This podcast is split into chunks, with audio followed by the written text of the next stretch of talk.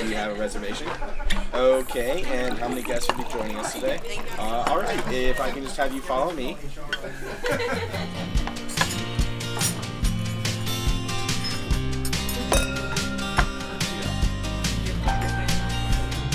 Hallo und herzlich willkommen zu einer neuen Folge hier im Podcast Leaders Flow. Dein Podcast rund um das Thema Leadership in der Hotellerie und Gastronomie. Schön, dass ihr wieder dabei seid. Mein Name ist Marie-Therese Heb. Wie jede Woche freue ich mich auch diese Woche ganz besonders auf meinen Gast. Mein Gast heute ist Rainer Meutsch. Meine erste Begegnung mit Rainer hatte ich ungefähr vor 10 oder 11 Jahren im Camer Grand in Bonn. Und einige wissen es wahrscheinlich schon, dass das Camer Grand in Bonn ein Hotel war, in dem ich gearbeitet habe. Und damals hatte Rainer angefangen, Charity-Veranstaltungen zu organisieren für seine Stiftung Fly and Help. Was es mit der Stiftung auf sich hat, das erfahrt ihr in dem Podcast. Ich habe ihn damals für mich schon als sehr beeindruckenden Menschen wahrgenommen und deshalb freue ich mich ganz besonders, dass Rainer sich heute Zeit nimmt, um seine Geschichten mit mir, mit euch zu teilen. Rainer ist Mitgründer und war Geschäftsführer des Reiseveranstalters Berge und Meer. Er moderiert seit über 33 Jahren die Radiosendung Mein Abenteuer auf Radio RPR 1 und hat die Stiftung Fly and Help gegründet, die Schulen für Kinder in Entwicklungsländern baut. Dieses Jahr, also 2021, sind 100 Schulen geplant. Das heißt, die auf jeden Fall gebaut werden. Und unter anderem ähm, ist Rainer noch Pilot. Wir sprechen auch über den Wandel in seinem Leben, über die Gründung der Schule, was alles dahinter steckt, wie es zu so einer Schulgründung kommt.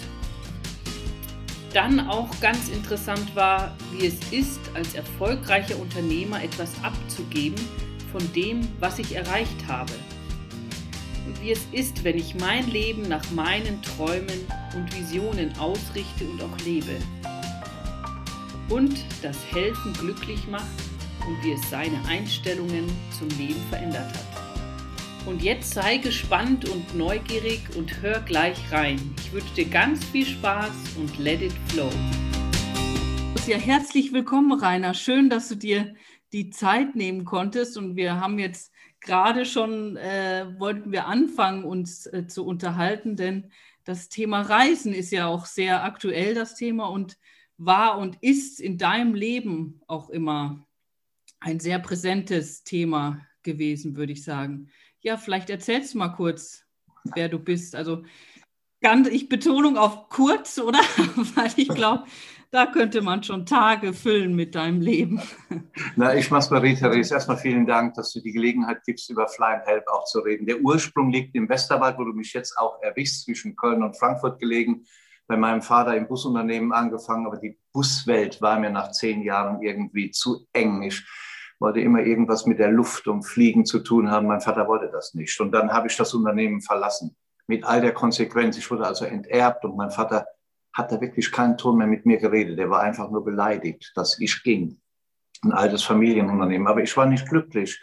Nur Bus und Linien, das wollte ich nicht. Und ich wollte irgendwas mit Fliegen anfangen. Und dann habe ich mit meinem Freund, den ich aus Fußballtagen kenne, dann Berge und Meer aufgebaut und Berge und Meer zu Nummer eins auch in Deutschland gemacht. So mit Chibo-Reisen, Aldi-Reisen. Und weil Chibo so mächtig war am Anfang bei uns und so ein großer Partner war und wenn dann die Dusche in Marokko tropfte, musste ich in Hamburg antanzen und erklären, warum die Dusche nicht funktionierte.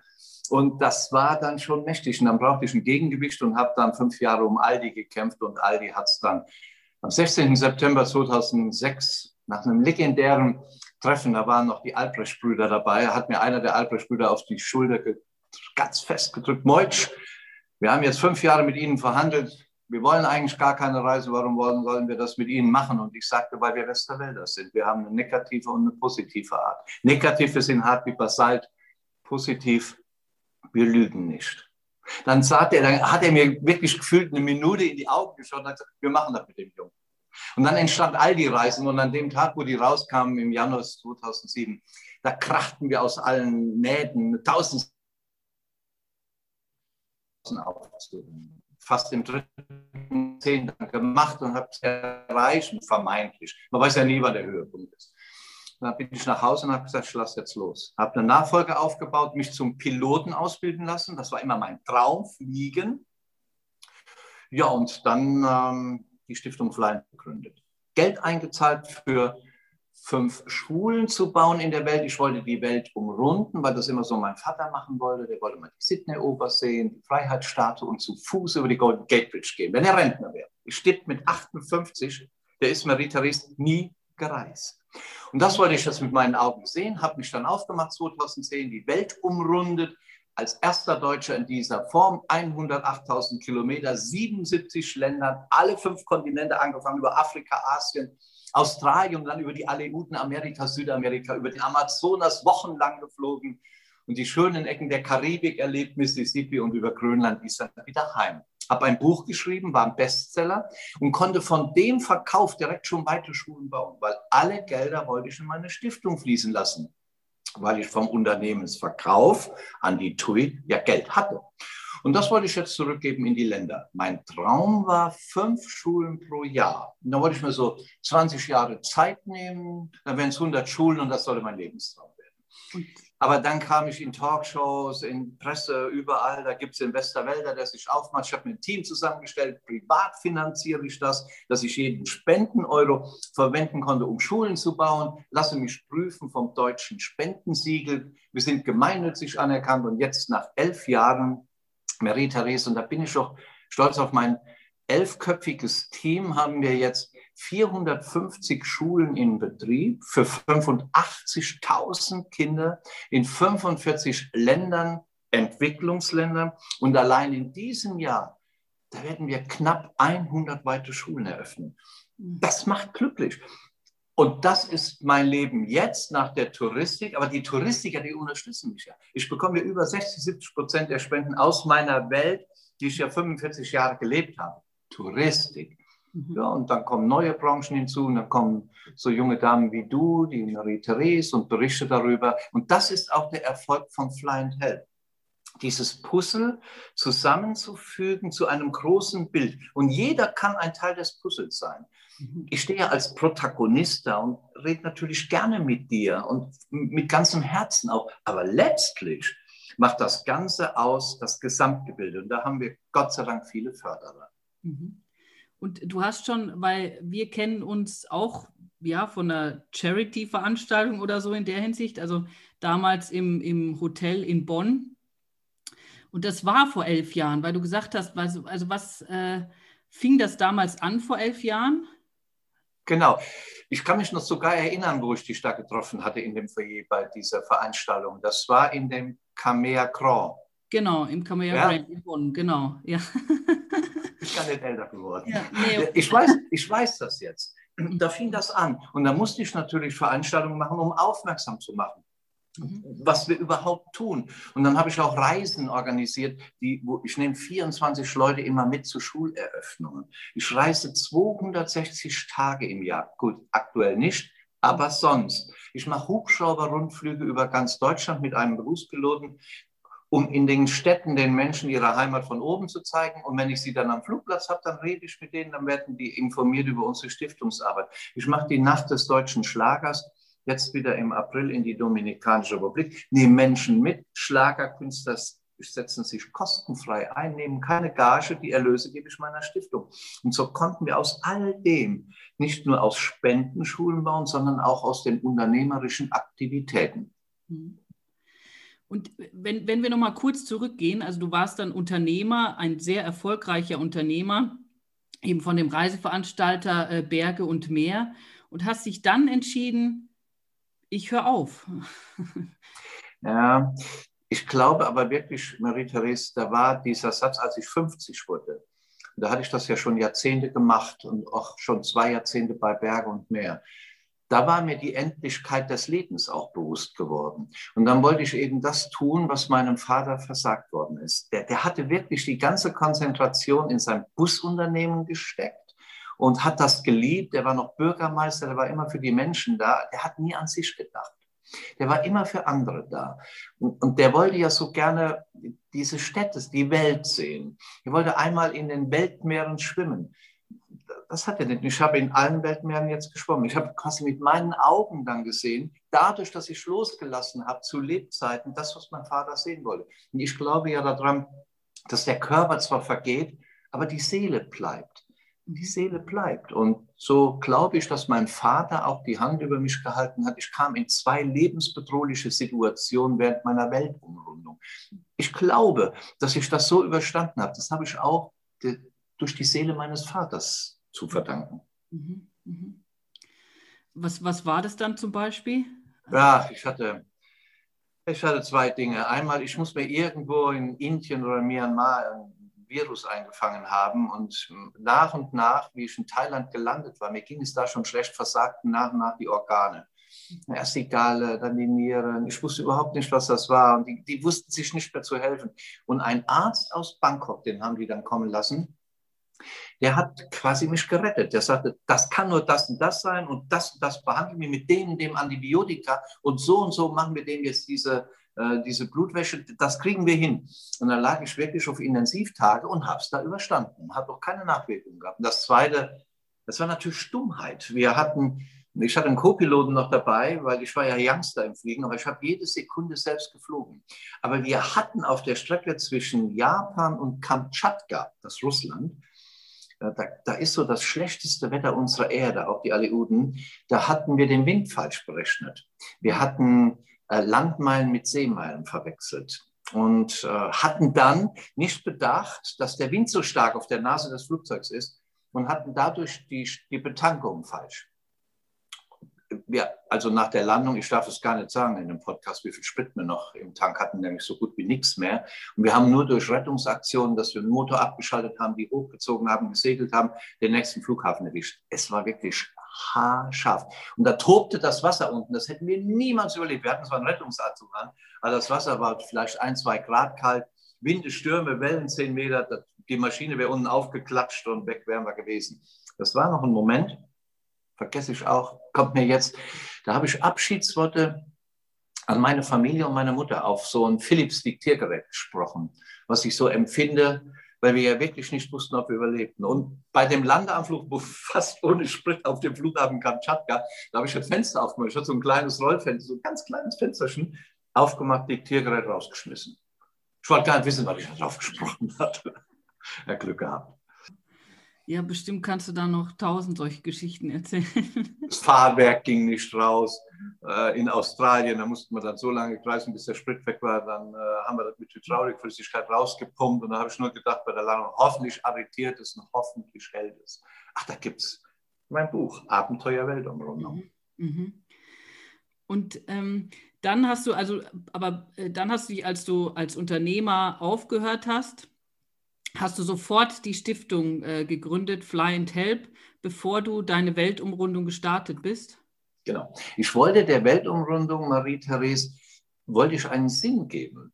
Ich wollte einfach nicht nur Sprit verblasen, damit ich eine Befriedigung habe und eine Welt umrunde, sondern dass wenigstens Kinder was davon haben. Und so sollten fünf Schulen für 2000 Kinder gebaut werden in den Ländern, wo ich bin. Ruanda, Indien, Indonesien, Brasilien, wo ich überall lande. Da wollte ich das Band durchschneiden und eröffnen. Und deshalb hatte ich diese Stiftung gemacht und hatte Geld für fünf Schulen eingezahlt. Das waren 250.000 Euro, kosteten diese fünf Schulen. Eigentlich sollte es das gewesen sein. Aber diese Schuleröffnungen, die haben mich so demütig gemacht. Tausend Kinder in den Augen zu schauen, tausend Kinder diese Hände berühren, diese Umarmungen.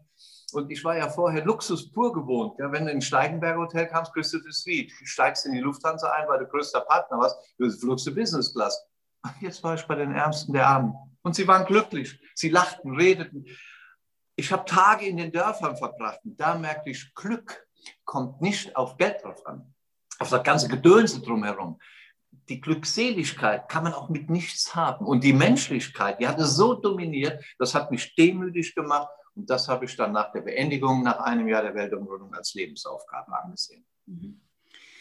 Ja, das, das, äh, also es hört sich jetzt sehr, sehr einfach an, ne? würde ich jetzt mal sagen, so, so äh, dass, dass, dass die das Glück haben, die Kinder, oder dass die lachen. Aber ich kann mich noch an eine Situation erinnern. Also ich war auch mal in Südafrika und ähm, wir hatten als, als Student und wir hatten ähm, eine Haushälterin, die in, aus, im, im Township gewohnt hat. Und für mich war das, ja, war schon etwas äh, irritierend oder ungewohnt, eine Haushälterin in dem Alter zu haben, ja. Und die, naja, und deswegen hat sich da auch eine Beziehung ist da entstanden. Oder wir haben eben ab und zu kommuniziert miteinander. Dann hat sie uns eingeladen zu sich nach Hause. Und äh, also deswegen kann ich das so ein bisschen nachvollziehen, ja. Also in, ich bin da mit einer Freundin, äh, sind wir dann hin und hatten Essen eingekauft und, und gegrillt. Und ja, wir hatten dieses, das Fleisch war noch gar nicht fertig gegrillt, ja, und, und normalerweise, weiß ich nicht, kennt man, legt man eben alles auf den Teller und äh, lässt es auskühlen. Aber die Kinder haben es äh, sich ja von äh, sofort geholt und wir mussten es pusten für die ganz kleinen Kinder. Und aber da konnte ich auch eben einfach dieses, dieses Glück spüren und die hatten nichts, also die hatten kein Spielzeug oder äh, wenn ich jetzt in die Kinderzimmer meiner Kinder schaue, ja, die hatten wirklich nichts und man konnte aber einfach so dieses Glück, diese Zufriedenheit spüren. Ja, ja und das sollte auch jeder Mensch, so wie du es gemacht hast, auch mal tun ich glaube, das hat mich dadurch auch so bewogen, so Menschen mitzunehmen zu diesen Ländern. Die Reise kannst du nicht kaufen, die kannst du nur bekommen. Du kannst das, was wir da erleben, auch nicht kaufen. Das kannst du nur kriegen. Deshalb nehme ich immer 24 Leute mit. Und ich kann da nur den, den Spruch vom Präsidenten des DRV, Norbert Fiebig, der war mit mir in Ruanda gewesen, hat, ich glaube, drei oder vier Eröffnungen mitgemacht. Das sagte er zum Schluss, Rainer, wie du mich am Flughafen begrüßt hast in Ruanda, hast du gesagt, es wird die Reise deines Lebens. Und zum Schluss, nach den elf Tagen, sagte er, es ist die Reise meines Lebens gewesen. Das sind dann schöne Komplimente, weil ich so einem Menschen, der wieder so viele Netzwerke hat, was mitgeben konnte. Und wir, wir reden oft miteinander und wir reden immer wieder über diese Erlebnisse. Sehr schön, ja. Und jetzt, ähm, ja, jetzt, also wie, wie ist es dann? Also äh, melde ich mich dann auf der Homepage und, und sage, okay, Rainer, ich möchte mal gerne mitfliegen. Die Reisen habe ich alle, Marie-Therese, veröffentlicht. Ähm, die stehen da drauf. Ich kriege da Unterstützung von den Airlines, ob Lufthansa, Brussels Airlines etc., die nach Afrika oder Asien oder Südamerika fliegen. Ich mache meistens zwölf Reisen, ob es Nepal ist oder Myanmar, Indien, ob es Kenia, Tansania, Äthiopien, ob es Namibia, Südafrika, ob es Brasilien, Peru oder Chile ist. Da kann man mit mir reisen. Und während der Reise habe ich auch Spender dabei, die ganze Schulen gesponsert haben, aber auch Kleinspender oder keine Spende. Und äh, das ist ein Sammelsorium, ja? maximal 24 Leute. Und auf unserer Seite bei Fly and Help gibt es das. Oder natürlich, ich habe ja eine GmbH gemacht, um dem Ganzen einen Rechtsschutz zu geben, dass wenn irgendwo ein Dachlatte einem auf den Kopf fällt, dann ist nie Fly and Help dran. Das ist immer die Firma Prime Promotions, meine Firma da. Und was ich am Jahresende übrig behalte an der Firma, durch Flugschrauberfliegen, durch meine Tournee Abenteuer Weltumrundung, das gebe ich dann meiner Stiftung Fly and Help. Da konnten wir allein 2019 aus der Tournee Abenteuer Weltumrundung 24 Schulen bauen und aus den Reisen weitere 10. Also auch das macht Sinn, dass man das überhaupt tut. Dann nutze ich natürlich meine Erfahrung, meine Netzwerke und ich fühle mich einfach noch, Marie-Therese, zu jung, als da irgendwo äh, auf dem Sofa zu liegen. Ne? ich möchte schon noch was bewegen. Wie, wie, alt bist du? Also fragt mir ja nicht, aber. Ja, natürlich, ich, hör mal, du siehst aus wie 26, du bist vielleicht 28, ich bin 65 und ich sehe auch aus wie 65. Ich bin 30. Danke. Sehr gut. Nee. nee, normalerweise ja, mit 65 sollt, ja, bist du ja eigentlich in Rente, solltest du am Sofa sitzen. Ja, die kriege ich mittlerweile auch, aber das ist wirklich nur marginal. Ich hatte immer schon vorgehabt und da war mein großes Vorbild der Karl-Heinz Böhm, Salzburger. Ähm, der war mein Vorbild. Ich habe ihn oft besucht und erwische dich ja, glaube ich, auch in der Stadt, die er so geliebt hat und habe ihn mehrmals besucht in Äthiopien. Er war auch in meiner Radiosendung Mein Abenteuer. Die mache ich seit 35 Jahren bei RPR 1, einem der großen deutschen Privatsender. Seit 35 Jahren. Da war er ich glaube, sechs oder sieben Mal Gast gewesen und hat sein Abenteuer erzählt. Ja. Äthiopien. Und der hat mich schon immer fasziniert. Und der zweite, der immer so ein Hero für mich war, war Rüdiger Neberg. Beide leider tot. Aber von beiden habe ich viel mitgenommen und trage auch deren Ideale äh, tief in mir und setze das um über meine Stiftung Fly and Help. Und, und du hattest auch gesagt, ähm, ja, du bist noch nicht in, in, in Ruhe, ja, also du hast noch viel vor. Aber gibt es für dich, äh, hast du so eine Vision? Ja, also eine, ich habe ja aus einer Vision schon mal eine Mission gemacht. Das ist Flying Help. Und wenn du jetzt sagst, ob ich eine Vision habe, dann habe ich natürlich diesen großen Traum, dass allen Kindern, allen Kindern der Zugang zur Bildung ermöglicht wird. Nicht durch Despoten, Diktatoren oder äh, Kommunisten, das versagt wird, wie es das ja oft schon bei Pol Pot-Regime oder etc. gab. Das Bildung ist das wichtigste Instrument, um einem Kind ein selbstbestimmtes Leben geben zu können. Die Grundlage dazu. Durch Rechnen, Lesen und Schreiben selbst bestimmen können. Nicht den Despoten in die Hände fallen. Nicht aus dem Unwissen heraus und aus, aus der Perspektivlosigkeit fliehen zu müssen, übers Mittelmeer womöglich ihr Leben dann zu verlieren, übers Mittelmeer. Die sollen in ihrer Heimat bleiben, was ihre Heimat darstellt. Heimat, wo ihre Eltern sind, die Freunde sind, wo sie groß geworden sind, wo ihre Wurzeln sind. Aber die brauchen eine Perspektive. Und die kriegst du nur durch Bildung. Mhm. Jedem Kind auf der Erde, wir haben ja, was weiß ich, acht Milliarden Menschen oder was, viele, viele Kinder, jedem den Zugang zur Bildung ermöglichen.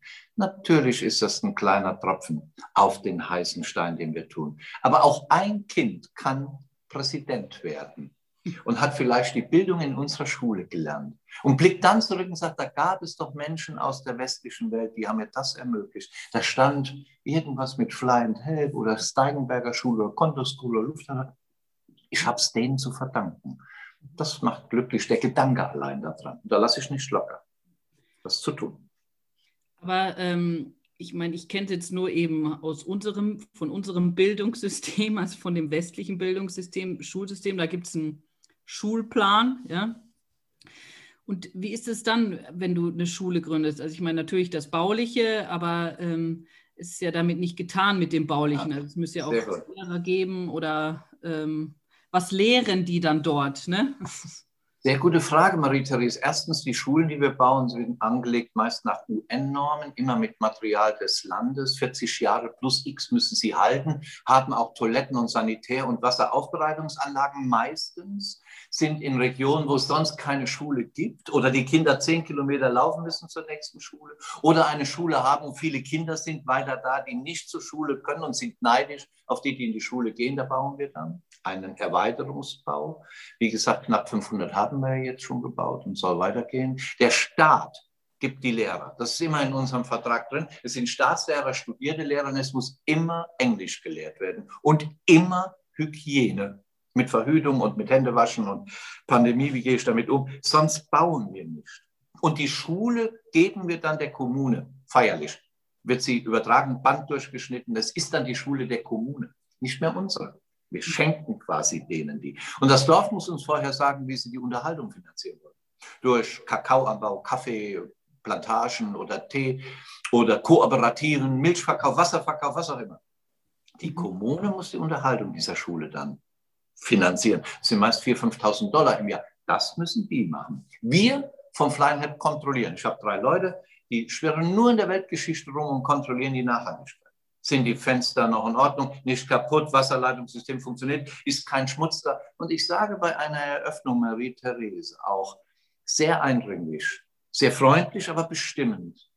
Wenn ich wiederkomme und sehe, dass alles in Ordnung ist, dann bauen wir euch vielleicht einen neuen Block dazu, weil es mehr Kinder gibt. Aber wenn ich wiederkomme und sehe, dass ihr nicht gut mit der Schule umgegangen seid, dass sie dreckig ist, dass die Systeme nicht mehr funktionieren, die Scheiben kaputt sind, und ihr euch nicht drum kümmert, dann, dann nehmen wir euch die Schule auch wieder weg. Mhm. Und das mache ich sehr, sehr eindringlich. Und das geht durch Mark und Bein. Gott sei Dank mussten wir es noch nicht. Aber ich würde es tun und ein Exempel statuieren, wenn eine Gemeinde sich nicht daran hält. Und glaub ja, in der Welt haben wir mittlerweile einen Namen in den Entwicklungsländern. Wir haben aktuell 300 Anträge, liegen aus Regionen, die gerne eine Schule wollen. 300 und wir bauen so viel, wie Menschen uns Geld anvertrauen. Ob für eine ganze Schule für um die 50.000 Euro oder viele kleine Spenden ergeben eine, eine Schule. Wunderbar, Clubhaus, eine Community, setzen sich zusammen vor 14 Tagen. 120 Leute durch Clubhaus bauen wir eine Schule in Togo. Sie ist finanziert. Das ist doch wunderbar. Alle Namen werde ich auf Pergamentpapier niederschreiben lassen und einmauern am Eingangstür dieser Schule. Mhm. Die Schule hat den Namen Clubhaus. Das ist doch wunderbar, dass wir sowas machen können. Mhm. Mhm. Und aber weil du sagst, ich würde gerne noch mal ähm, ja aus dieser Kommune heraus und weil du sagst, du möchtest einfach, dass, dass auf die Schule geschaut wird und dass es sauber ist, dass alles eingehalten wird. Und das hat für mich in der Hinsicht, um auch den Kreis vielleicht ein bisschen zu schließen, mit Führung zu tun. Ja? Also gibt es dann, ja. wie, wie funktioniert das? Also gibt es einen Schuldirektor oder ähm, ist es wirklich so was Besonderes, dass alle mit anpacken? Oder ja. Sehr gut. Wir arbeiten immer in den Ländern mit Organisationen, die deutsche Strukturen haben. Welthungerhilfe. Die gibt uns ihre Mitarbeiter gratis in den Ländern, Äthiopien, Kenia, Tansania, in verschiedenen Ländern. Wir haben insgesamt über 50 Organisationen in den Ländern, die länger wie 20 Jahre da sind, deutsch strukturiert sind, ihre Architekten, Ingenieure uns geben, die bauen die Schule mit Material des Landes, in Abstimmung mit dem Dorfältesten. Diese Menschen fahren auch immer wieder vorbei. Nicht nur während der Bauphase, wo sie permanent da sind. Wir bauen mit der Dorfbevölkerung, die 100, 200 Leute kriegen Geld um die Schule zu bauen, Baukosten, hm, leben auch davon. Es ist dann ihre Schule, die Identifikation ist dann da, die Authentizität ist da und die Hilfsorganisation, da bin ich dankbar, dass es diese Hilfsorganisationen gibt, die geben uns ihre Mitarbeiter gratis. Dadurch können wir uns ja hinstellen als Fly and Help, nachdem ich meine Kosten alle übernehme, meiner Mitarbeiter privat oder Sponsoren übernehmen Teile, Prospekte und sonstige Kosten oder Flugkosten dass jeder Euro reingeht, weil auch vor Ort keine Verwaltungskosten anfallen. Die Botschaften geben mir ihre Autos, der Botschafter unterstützt mich mit seinen Mitarbeitern. Das ist doch wunderbar. Das habe ich unter anderem auch Guido Westerwelle zu verdanken. Der hat sich da stark gemacht in den Auslandsbotschaften, mhm. Dass ich das machen darf. Das ist spannend. das ist, ja, das Thema ist wirklich spannend. Und das Spannendste daran, dieser Satz vom Albert Schweitzer, Marie-Therese, der, der sagte mal, vor, ich weiß nicht wann, ich sage jetzt mal 80 Jahren, der sagte, im Leben kommt es nicht nur auf die Helfer drauf an, sondern auch auf die Helfer der Helfer. Mhm. Und das ist ja dieses, gell? und dieses Helfen macht glücklich. Dieses, dieses glücklich rauszugeben, kommt tausendfach zu dir zurück. Dieses Glück zu teilen. Und wenn man doch mit einfachsten Mitteln da unterstützen kann, und weißt du, 10 Euro sind, haben einen gigantischen Wert. Ein Kind kostet ja etwa 10 Euro im Jahr an Schulgeld mit Kleidung, mit Essen und Trinken. Und vielen bezahlen wir das ja auch. Wie sagte mein Opa immer, Westerwälder, Kleinvieh macht auch Mist. Ja, und deshalb gibt es für mich keine kleine, mittlere oder große Spende. Es gibt nur die Spende, dass man das tut. Das kleine Kind, was sich das Taschengeld spart, 5 Euro spendet. Der große Spender, die große Firma, die, die, der Touristik, die hat mir jetzt schon fast 50 Schulen finanziert. 5, 0, 50. Ein Unternehmen der Touristik. Und schau mal, Berg und Meer war früher im Direktvertrieb. Wir haben wenig mit Reisebürovertrieb zu tun. Heute haben wir hunderte von Reisebüros, die uns unterstützen. Die sagen, das eine war dem Rainer sein Leben, da lebt er von, da hatten die 500 Mitarbeiter. Aber heute macht er was anderes und heute sind wir ein Teil des Erfolgs und tragen dazu bei. Den Reisebüros geht es schlecht momentan. Das wissen wir alle, der ganzen Touristik und sie lassen nicht nach. Dass, dass heute noch da so diese Spenden kommen, dass wir überhaupt 100 Schulen in diesem Jahr bauen können. Das habe ich der Branche zu verdanken. Und glaube es, Marie-Therese, ich bin so stolz, diese Branche als 15-Jähriger gewählt zu haben. Und heute, 50 Jahre danach, habe ich so viele Freundschaften dadurch geschlossen. Das kommt den Kindern in der Welt zugute. Die kennen mich nicht und ich kenne die nicht. Aber wir helfen und die partizipieren davon. Hast du denn noch Kontakt zu deiner ersten Schule? Ja, da war ja dieses tolle Erlebnis jetzt im, genau vor einem Jahr, also im März letzten Jahres kam ich nach Hause. Von Ruanda, Burundi, Kenia, Tansania. Und dann habe ich die erste Schule in Ninavimana. Die hatte ich am 26. Januar 2010 eröffnet als erste Schule. Nummer eins. Und dann kommt da tausend Kinder empfangen mich und ich hatte meine Delegation dabei, 24 Leute, sind so drei Stunden durch die Berge, durch unwegsamstes Gelände, wieder gefahren wie vor zehn Jahren. Und dann kommt da ein Mädchen, so 14 Jahre, 15 Jahre, auf mich zu, schön gekleidet, aus diesen tausend Kindern und sagt, thank you, sir. Now we can talk together. I speak your language. Oh. Und ich weiß noch, wie ich da war, Marie-Therese. Kiruanda sprachen sie. Die verstanden mich nicht, was ich da erzählte. Ich verstand die nicht. Und dann kommt das Mädchen, danke, ich spreche jetzt deine Sprache. Ist es nicht schön? Ja, Gänsehaut. Gänsehaut, habe ich auch. Die habe ich auch immer wieder. Die habe ich auch.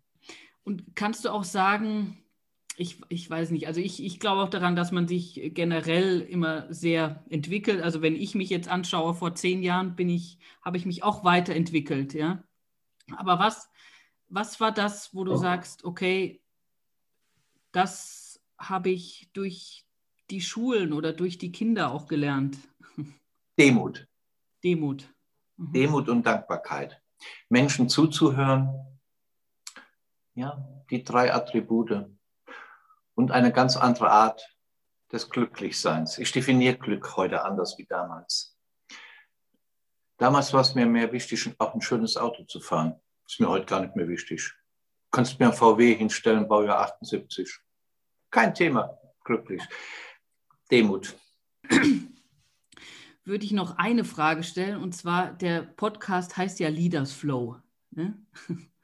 Was bedeutet für dich, so ganz spontan, was bedeutet für dich Leaders Flow? Ja, also ich glaube, und da bist du ja auch tagtäglich mit unterwegs, ich habe mich ja sehr gut informiert, was du dann auch tust. Lieder sind wichtig. Äh, jetzt nicht die Lieder, die, äh, die mit Negativen behaftet sind, diese äh, Napoleons und die anderen Despoten, die es überall rumgab. Lieder sehe ich, dass Menschen aus ihrem Wissen heraus, Menschen in einer Richtung mitnehmen, die sie als Vision haben, daraus die Mission machen und dass andere Menschen sagen, ich habe von ihm gelernt. Er hat mir was beigebracht. Er hat mich wieder zurück auf einen Weg gebracht. Und ein Leader muss nicht alles richtig machen. Ein Leader macht auch Fehler. Aber dadurch, dass er das akzeptiert, dass er nicht alles richtig macht und sich auf diesem Weg als Leader weiterentwickelt, indem er Menschen mit auf den Weg nimmt und auch zuhört und aus diesem Zuhören wieder Kraft schöpft für seine nächste Vision, wo er eine Mission draus macht. Das ist für mich Leadership und Leader Flow natürlich. Das, was du ja auch lehrst. Leader brauchen wir. Wir können nicht einfach kreuz und quer rumlaufen. Natürlich kann man das, aber dann ist keine Richtung da. Es muss auch einer geben, der eine Vision hat und eine Richtung mit vorgibt. Aber ein Leader ist immer nur so gut, wie er auch zuhört und akzeptiert. Fehler zugibt und auch schon mal hinfällt, aber wieder aufsteht. Hm, sehr schön. Vielen, vielen Dank, Rainer. Ja. Und jetzt, ähm, ja, auf jeden Fall. Also schaut mal auf die Homepage auch. Ne? Wir hatten ja schon vorher gesagt, ähm, man kann ja auch 5 Euro, 10 Euro. mit mir kommen, mit mir reden. Ich komme zu Vorträgen die Rotarier, die Lions, die immer viel Gutes in der Welt bewegen. Da bin ich bei den Marie-Therese, wenn sie rufen und sagen, komm, ich habe eine kleine Community, die hört mir zu und ich so eine Chance bekomme, Menschen zu sensibilisieren, dass sie auch die anderen auf der anderen Welt, der es nicht so gut geht, nicht zu vergessen, dann mache ich das. Mhm. Dann mache ich das. Und man muss mich auch nicht bezahlen. Gott sei Dank hat Bergo mir immer so ein erfolgreiches Geschäft gehabt. Weißt du, ich, ich kann gut leben und ich habe auch nur ein Leben und das ist begrenzt. Und das zu wissen, ist auch gut, weil man dann das Gute zu Lebzeiten machen möchte. Das sagt immer meine Mutter, die sagt dann, äh, mit warmen Händen geben. Tot sind wir noch lang genug. Das Leben endet eh tödlich. Und daraus eine Freude machen und glaubt es, helfen macht wirklich glücklich. Was abgeben von dem, was man erreicht hat. Du machst das auch. Du zelebrierst das auch. Du nimmst mich mit auf deiner Erfolgswelle in deinem Podcast-Serien. Du nimmst uns mit bei deinem nächsten Coaching. Du wirst Leute sensibilisieren. Du machst Vorträge und denkst immer wieder daran. Und dann haben wir schon was Großes für die Kinder wieder erreicht. Ja, auf jeden Fall. Ich wollte damals schon mitfahren und irgendwann fahre ich auch mit. Denk an meinen Vater mit dem irgendwann. Ja. irgendwann. Ja. Ich freue mich auf dich. Und du wirst eine Reise erleben, die Reise deines Lebens. Auch du wirst den Satz sagen wie der Norbert. Danke. Vielen, vielen Dank. Einfach. Gerne. Schön, dass du bis jetzt dran geblieben bist. Ich habe jetzt immer noch Gänsehaut von dem Gespräch mit Rainer und bin begeistert von seinem Engagement und seiner Vision. Wenn du jetzt unbedingt spenden möchtest, dann geh auf Rainers Homepage unter Flying Help. Ich werde dir diese Homepage auch in den Show Notes nochmal ähm, verlinken. Lass uns etwas abgeben von dem, was wir erreicht haben. Einfach eine Spende, egal wie hoch der Betrag ist. Es ist die Spende. Und falls du Feedback hast oder dich gerne austauschen willst, dann freue ich mich über einen Kommentar auf Instagram, Facebook oder auch per E-Mail. Falls du die Folge hörst und noch nicht abonniert hast über iTunes oder Spotify, dann mach es doch gleich. So bleibst du dran und kannst diesen Podcast kostenlos abonnieren. Du kannst ihn ganz einfach abonnieren, indem du auf iTunes oder Spotify gehst und nach Leaders Flow suchst. Wenn dir dieser Podcast gefällt, dann kannst du auch etwas zurückgeben. Geh wieder auf eine Plattform und gib mir eine 5-Sterne-Bewertung und schreib etwas Nettes. Ich lese das auf jeden Fall und werde dir echt dankbar sein und mich freuen natürlich. Denn mit deiner Bewertung hilfst du, dass der Podcast leichter gefunden wird von Menschen, denen diese Infos eventuell auch unterstützen können, um mehr über das Thema Leadership zu erfahren und öfters im Flow zu sein als Führungskraft. Denn das beste Kompliment, das du mir machen kannst, ist eine Empfehlung an jemand anderen. Naja, und jetzt wünsche ich dir eine ganz tolle Woche. Wir sehen uns nächste Woche. Genieße das Leben. Happy Day und let it flow. Deine Marie-Therese.